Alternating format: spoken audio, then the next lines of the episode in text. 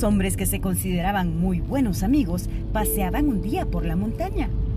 Iban charlando tan animadamente que no se dieron cuenta de que un gran oso se les acercaba. Antes de que pudieran reaccionar, se plantó frente a ellos a menos de tres metros. Horrorizado, uno de los hombres corrió al árbol más cercano y de un brinco alcanzó una rama bastante resistente por la que trepó a toda velocidad hasta ponerse a salvo. Al otro no le dio tiempo de escapar y se tumbó en el suelo haciéndose el muerto. Era su única opción y si salía mal, estaba acabado. El hombre subido al árbol observaba a su amigo quieto como una estatua y no se atrevía a bajar a ayudarle.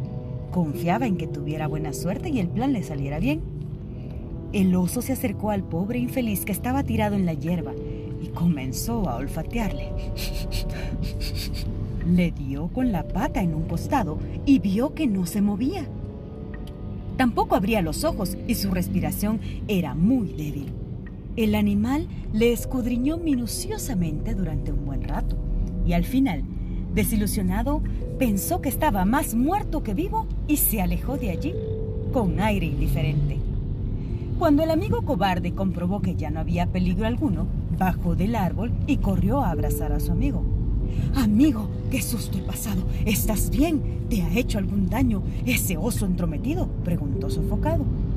El hombre, sudoroso y aún temblando por el miedo que había pasado, le respondió con claridad. Por suerte estoy bien. Y digo, por suerte porque he estado a punto de morir a causa de ese oso. Pensé que eras mi amigo, pero en cuanto viste el peligro, saliste corriendo a salvarte tú y a mí me abandonaste a mi suerte.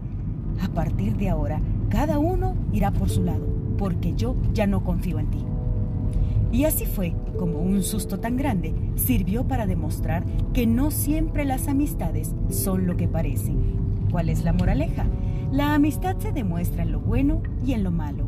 Si alguien a quien consideras tu amigo te abandona en un momento de peligro o en que necesitas ayuda, no confíes demasiado en él, porque probablemente no es un amigo de verdad.